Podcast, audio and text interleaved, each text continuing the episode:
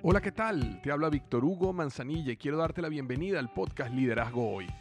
Yo soy el autor de los bestsellers Despierta tu héroe interior y tu momento es ahora. Actualmente soy CEO de Salarius LTD y vengo de más de 15 años de carrera en empresas Fortune 500 en las áreas de mercadeo, negocios y logística. Este es mi podcast, este es tu podcast, donde vamos a discutir sobre desarrollo personal, liderazgo y emprendimiento. Si quieres cambiar tu vida, si quieres crecer, si quieres aprender y lograr tus objetivos, pues prepárate, porque los mejores días de tu vida están al frente de ti.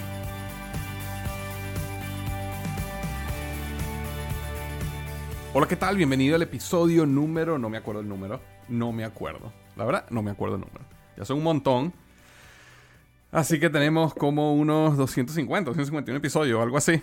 Este, pero bueno, bienvenido al podcast Liderazgo Hoy. Hoy vamos a estar hablando sobre cuatro cambios necesarios para crecer tu liderazgo en este mundo post pandemia. Cuatro cambios necesarios para crecer tu liderazgo en este mundo post pandemia. Como ya sabes, has experimentado, has vivido y has sufrido, eh, la pandemia ha traído grandes cambios, grandes cambios sociales, grandes cambios económicos y grandes cambios de cultura y de, y de modos de trabajo. Y yo creo que nosotros como líderes necesitamos empezar a prepararnos en cómo, cómo será este nuevo modelo de liderazgo, cuáles son estas habilidades que tenemos que desarrollar nosotros como líderes para poder eh, tener más éxito o poder adaptar nuestro estilo de liderazgo a este nuevo mundo. Y, y, eso es lo que justamente quería hablar hoy. No quiero hacer nada complicado, no quiero hacer nada largo, eh, sí profundo, pero lo que quiero es como tratar de darte ciertos tips prácticos que tú puedes empezar a aplicar eh, con tu equipo para fortalecer tu liderazgo. Y yo creo que uno de estos primeros cambios tiene que ver con comprender la situación de las personas y maximizar tu empatía.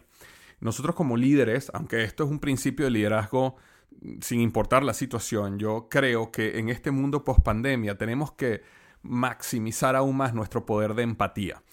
¿Por qué? Porque eh, la capacidad que tiene un líder ahorita de poder entender las situaciones particulares de cada uno y que cada persona enfrentó durante este mundo de la pandemia va a ayudar muchísimo a esta conexión líder-individuo. Eh, existen personas, y esto te lo comento, eh, si, no lo sabes o no, o no lo has experimentado o no te has dado cuenta, pero ha habido una gran cantidad de diferentes y específicas situaciones que han afectado a las personas de maneras, nuevamente, muy diferentes. Desde madres solteras que han tenido que manejar sus trabajos eh, desde su casa con tres niños por debajo de los cinco años de edad teniendo, tomando clases virtuales, entre comillas, cuando realmente ningún I mean, es imposible manejar un niño de tres años en una clase virtual, ¿verdad? Entonces, a veces nosotros tenemos que tener el cuidado de no minimizar la situación que acaba de ocurrir en el aspecto que, como mucha gente dice, no, bueno, es más sabroso ahora trabajar desde casa, eh, o esto fue un tiempo donde pude hacer esto o aquello. Eso no es la situación para todo el mundo. Entonces, desde personas que perdieron a familiares muy cercanos y perdieron padres, esposos, hijos, hermanos, eh, familias enteras, ¿no? Eh, tenemos un grupo de personas, si, vamos al extremo de la, de la tragedia máxima que, personas pasaron a través de esta pandemia, hasta personas que, aunque no perdieron a nadie, no se enfermaron del COVID, los afectó profundamente financieramente, los afectó profundamente en sus dinámicas del día a día del trabajo, como el ejemplo que di ahorita, imagínate una mujer eh, o digamos un padre soltero a lo mejor, o, una familia donde ambos tienen que trabajar y tienen tres hijos que tienen cinco años, dos años y no sé, siete años y están todo el día en la casa y cómo manejan esa situación, cómo manejan ese estrés, cómo manejan las reuniones en vivo, cómo manejan cuando los dos tienen que tener reuniones o si es, un padre o una madre soltera. Eh, todos esos tipos de situaciones que son muy diferentes y muy específicas para cada grupo de personas, eh, necesitamos entender y caer en la conciencia de que lo que nosotros pasamos no es lo que todo el mundo pasó. Hay personas que pasaron por procesos de depresión muy fuerte. Hay una ola de divorcios que están pasando en este momento simplemente porque cuando tú pasas una crisis, eh, como dice un amigo, las crisis o, te unen como pareja o te, o te separan como pareja. Y hay muchísimas personas ahorita que están pasando por divorcio, hay muchísimas personas que están pasando por divorcios, digamos, económicos, me refiero a socios que están separando empresas, hay muchas personas que están ahorita eh, pasando por procesos de bancarrota o cierre de sus negocios. Entonces, ha habido una gran cantidad de experiencias eh, desde muy, muy, muy negativas hasta muy, muy, muy, muy positivas. Hay personas que realmente la pandemia les hizo crecer su negocio profundamente, particularmente en mi caso mi negocio, digamos, online, de mis plataformas online creció muchísimo durante la pandemia. Entonces, en ese caso fue magnífico, ¿verdad? Y, por eso es importante que entendamos que uno de esos pilares fundamentales o, cambios o, sabes, enfoques que tenemos que hacer como líderes es que tenemos que comprender la situación globalmente. Eh, holísticamente, entender que esto fue completamente diferente para todo el mundo y que tenemos que tener mucho cuidado y mucho tacto cuando nos referimos a la pandemia, porque de esa misma manera como algunas personas les, hizo bien, a algunas personas les fue más cómodo, a otras personas les fue eh, desastroso, trágico.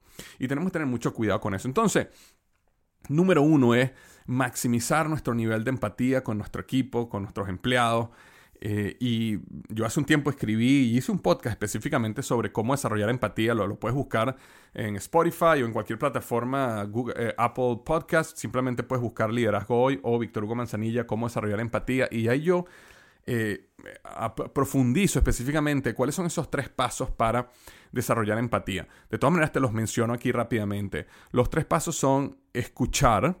Y escuchar tiene que ver con realmente entrar en una conversación desde el punto de vista de la curiosidad, de entender qué es lo que la persona te quiere decir, de realmente no buscar tener una respuesta a lo que la persona quiere eh, o el problema que la persona está teniendo, sino simplemente tener la capacidad de escuchar, lo cual lleva al segundo paso, perdón, que tiene que ver con sentir los sentimientos del otro.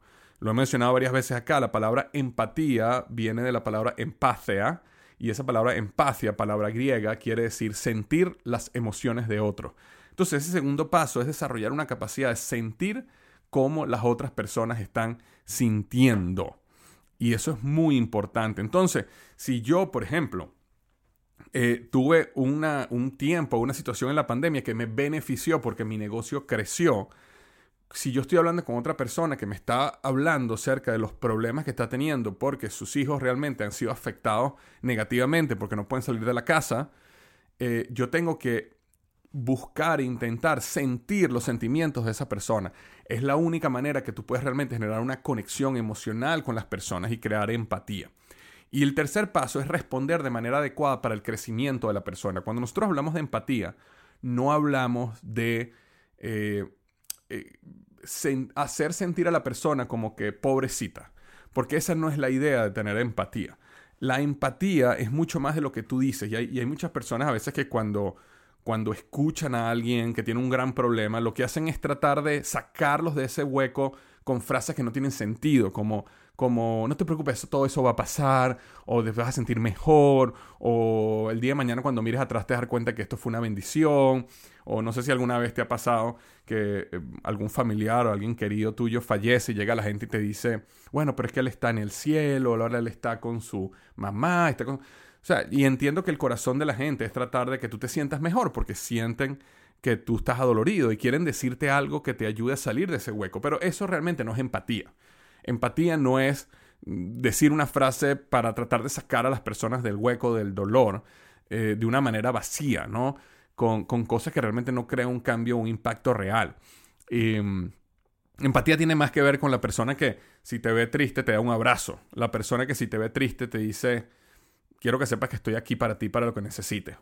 Eh, la persona que te dice, sé que estás dolido, estás pasando por una situación dura y aquí estoy te entiendo, te entiendo porque yo también pasé por eso, en caso de que verdad hayas pasado por eso, o te entiendo, o mira, nunca he pasado por eso, pero lo que sí te puedo decir es algo, aquí estoy para ti, lo que necesites me puedes llamar, si quieres hablar cuando quieres hablar, yo estoy aquí para escucharte. Ese tipo de respuesta es la respuesta que tú necesitas hacer cuando quieres desarrollar empatía. No es lo que llaman la simpatía, que la simpatía es decir cosas para, que la persona se alegre y se salga del hueco, pero normalmente no son, no son frases o, o palabras que tienen profundidad o un cambio real. Pero tampoco es caer en la en hundir más a la persona en situaciones de tristeza, ¿no? Donde la persona pueda más bien caer en esa situación donde, wow, si yo estoy triste o las cosas que me están pasando son muy duras, entonces esta persona viene y me quiere y me abraza y está conmigo todo el tiempo, porque eso puede también llevar a la persona a caer en un estado donde a nivel subconsciente prefiere estar en un drama, prefiere estar en una crisis, prefiere estar en una situación de tristeza todo el tiempo porque es la manera que recibe amor y conexión.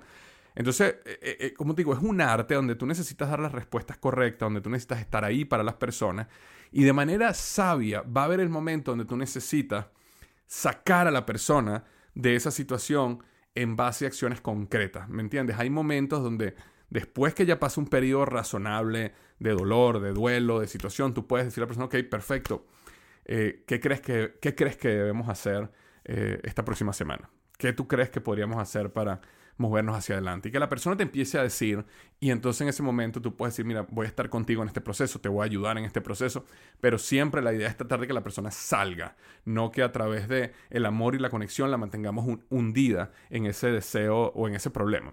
Entonces, nuevamente, este, este paso número uno tiene que ver con comprender la situación de la persona, comprender de verdad y maximizar tu empatía. La número dos tiene que ver con desarrollar un proceso de comunicación en la nueva realidad de flexibilidad. Una de las cosas que nosotros perdemos ahora en este nuevo mundo mucho más flexible, que va a ser muy positivo para muchas personas, porque hay muchas personas que quieren la flexibilidad, hay muchas personas que quieren trabajar un poco más desde casa, hay personas que quieren viajar y trabajar desde donde estén, no tienen que ir directamente a una oficina y trabajar de 8 a 5 de la tarde. Es decir, muchas empresas durante este periodo y, y negocios comprobaron que la flexibilidad es una posibilidad. Y eso es algo muy bueno. Sin embargo, también tuvimos problemas de comunicación, también tuvimos que adaptarnos a qué vamos a hacer ahora, porque no es lo mismo cuando tienes una persona o tu equipo está sentado al lado tuyo o en la misma oficina donde tú te volteas y le dices algo a alguien y todo el mundo está enterado de lo que está pasando y cuando hay un problema todo el mundo se reúne rápidamente y puede buscar resolverlo. Hay mucha sinergia en ese proceso y parte de esa sinergia se va a perder a medida que los negocios, aunque los negocios vuelvan otra vez a las oficinas, va a haber mucho, mucho más cambio y mucha más apertura a la flexibilización. Entonces, la manera, aunque nosotros como líderes podemos aprovecharnos de este, de este movimiento positivo de la flexibilización es asegurándonos que dentro de esa flexibilización seguimos dando los resultados de negocio y seguimos comunicándonos correctamente. Es muy importante que los procesos de comunicación mejoren, que, que, que desarrolles procesos de comunicación en el equipo que funcionen. Como antes estaba uno al lado del otro, era mucho más fácil si tú le mandabas un email a alguien y resulta que habían pasado dos días y no te habían respondido, tú le podías decir, oye, este, María, te mandé un email hace dos días, please, respóndeme eso porque de verdad que necesito esa información. Sí, sí, sí, Víctor, tranquilo. Hoy en la tarde te responde que he estado full. Perfecto, no hay problema. Eso pasaba mucho en la oficina, ahora no pasa. Entonces, ¿qué otros sistemas de información vamos a tener y comunicación para mantenernos siempre lo más conectados posible? En ese caso puede ser reuniones semanales de planning o reuniones diarias de, de lo que llamamos una reunión de toque técnico diariamente o utilizar plataformas como WhatsApp o Telegram o alguna plataforma específica de comunicación como Microsoft Teams donde mantengamos un poco esa conexión cuando estemos fuera, cuando estemos en ese aspecto de flexibilización. Pero nosotros como líderes necesitamos claramente definir cuáles son esos procesos de comunicación y cuáles son las expectativas de ese proceso de comunicación. Como yo había hablado antes, en un, episodio hace mucho tiempo, en, nuestro equipo, por ejemplo, de Microsal, que, está completamente eh, colocalizado, es decir, no, eh, no, sé si la palabra es colocalizado, perdón, no estamos localizados todos en diferentes lugares. Y este equipo lo que nosotros empezamos a definir era por justamente por la frustración de la falta de comunicación, eh, de no estar en una misma oficina, eran cosas como que, mira, cuando yo te mando un email, mi expectativa es que el email sea respondido en 48 horas. Si yo necesito algo en 24 horas, yo te mando un texto eh, por WhatsApp. Y si yo necesito que algo sea respondido el mismo día, yo te llamo por teléfono. Y si no me atiendes, te dejo un mensaje en tu teléfono. Entonces, de esa manera nosotros aclarábamos expectativas. Y sabíamos de que si yo te mando un email hoy, yo no estoy esperando que tú me respondas hoy en la tarde. A lo mejor tú me respondes hoy en la tarde porque tienes el tiempo y lo viste. Pero a lo mejor no, no hay problema. Pero sí en 48 horas mínimo, o digamos máximo, perdón, yo debería recibir una respuesta tuya. Pero si yo necesito algo hoy, hoy, entonces una llamada telefónica. Si yo necesito algo en las próximas 24 horas, simplemente con un WhatsApp, yo te lo dejo ahí y yo sé que cuando tú veas el WhatsApp, tú me vas a responder. Y eso nos permitía tener esas expectativas claras y comunicarnos correctamente este, a través del proceso. Adicionalmente, teníamos una reunión semanal de planificación, donde teníamos una reunión de dos horas, donde vamos por cada uno de los proyectos del negocio. Tenemos una reunión mensual de ventas, donde revisamos los resultados de ventas del negocio. Y tenemos una reunión de operaciones de, de una hora al mes también, donde revisamos todo lo que es ventas con respecto a inventario y planes de producción en el futuro, asegurar que, para asegurar que todo lo que tiene que ver con inventario, producto terminado, paquete, material de empaque, eh, órdenes de producción en nuestra planta, estuviera todo alineado. Entonces, esas tres reuniones, semanal de planificación, eh, mensual de operaciones y mensual de ventas, nos ayuda a, a, tener el equipo comunicado y todo el mundo está en la misma página en las cosas que están pasando. Y adicionalmente habíamos creado un grupo de WhatsApp con todo el equipo, donde ahí posteábamos cosas que eran un poco más generales. Por ejemplo, una buena noticia, si, habíamos sido mencionados en, en, un periódico, en algún canal de televisión, si necesitábamos alguna ayuda en algo que era un poco más general, como alguien me puede ayudar en esto, entonces teníamos ese grupo. Entonces, entre todo este tipo de cosas lográbamos tener un proceso de comunicación que, aunque estamos en diferentes lugares, estamos en general todos en la misma página. Eh, entonces, bueno, Nuevamente, número dos es que como líder tenemos que desarrollar un proceso de comunicación basado en esta nueva realidad de flexibilidad. La número tres es, necesitamos aclarar que haya una, un aclaramiento, o digamos, que aclaremos con nuestro equipo cuáles son las expectativas del negocio. Porque, ¿qué pasa? Cuando entramos en este proceso de pandemia, Realmente el proceso fue en, muchos casos de supervivencia, es decir, tenemos que sobrevivir, tenemos que sacar esto adelante.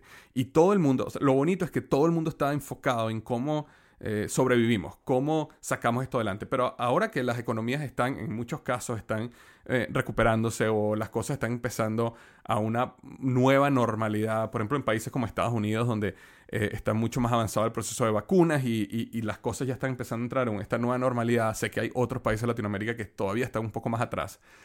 Es importante de que aclaremos cuáles son estas nuevas expectativas de negocio, porque ya en muchos casos no estamos en una etapa de supervivencia. Ahora, en muchos casos, estamos en una etapa de crecimiento donde tenemos metas nuevas, metas claras. Y necesitamos sentarnos con nuestro equipo y con cada uno de los miembros más importantes de tu equipo y decir, ok, mira, ya en cierto modo estamos saliendo de este mm, post pandemia, en caso que esta sea tu situación. Y estos son los objetivos que queremos y estas son las expectativas que tenemos como negocio. Y eso incluye un nuevo cambio, porque ¿qué pasa? Como yo he explicado en el, en el módulo y en mis enseñanzas sobre liderazgo situacional, cuando hay una crisis, todo el mundo baja un nivel de madurez en la organización. Cuando hay un cambio importante, todo el mundo baja un nivel de madurez. ¿Y qué pasa? Cuando vino la, pandemia, todos bajamos un nivel de madurez. Y durante el proceso de pandemia, en este proceso de supervivencia, volvimos otra vez muchos a subir a nuestro nivel de madurez, pero ahora que hay otro cambio y otras expectativas, naturalmente bajamos nuevamente. Y es importante aclararle a todo el mundo dónde estamos ahora, cuáles son los objetivos y hacia dónde estamos yendo. Porque no es lo mismo cuando uno está en crisis, en medio de una pandemia, que cuando uno ya empieza a salir de la crisis. Son objetivos completamente diferentes y es muy importante que haya una claridad total en cuáles son las expectativas del negocio, cuáles son las nuevas metas y qué es lo que tenemos que hacer nosotros para tener éxito en esta nueva etapa. Esa es la número 3. Y el número 4 y última, y quería comunicarte hoy, era, necesitamos reenfocar nuestros procesos de medición de procesos y resultados a procesos mucho más eh, asertivos nuevamente en medición de procesos y resultados. ¿Qué, ¿Qué me refiero con esto? En el momento que hay más flexibilización, en el momento que la gente puede empezar a trabajar más desde casa o más desde otro lugar, este, es importante que las personas sean medidas por resultados. Y muchas empresas, nosotros, muchas compañías miden es el proceso. De hecho, cuando una empresa dice, tú tienes que llegar aquí a las 8 y tienes que salir de aquí a las 5, por dar un ejemplo, eso es simplemente, un, estás midiendo un proceso. E, en, la mente de la empresa, digámoslo así, e, es, ellos piensan, bueno, si una persona está aquí de 8 a 5, tenemos una persona trabajando de 8 a 5. todos sabemos que eso no pasa. La gente llega de 8 a 5, pero a veces pasan horas tomando café, a veces pasan horas chismeando, a veces pasan horas perdiendo el tiempo en, Internet. Pero en cierto modo las empresas piensan de que si tenemos a la persona aquí de 8 a 5, entonces vamos a tener 8, vamos a tener digamos 8, 9, 10 horas de productividad. Eso no sucede, ¿verdad? Ahora, cuando existe más flexibilidad, lo que empieza a pasar es que ya no podemos limitar la cuestión de 8 a 5, porque hay personas que a lo mejor no van a empezar a trabajar sino hasta las 10 de la mañana, pero, sí van, pero van a ponerse a trabajar otra vez a las 9 de la noche. Y eso no, mm, eso está bien, porque justamente lo que estamos vendiendo y estamos tratando de crear es esa flexibilidad.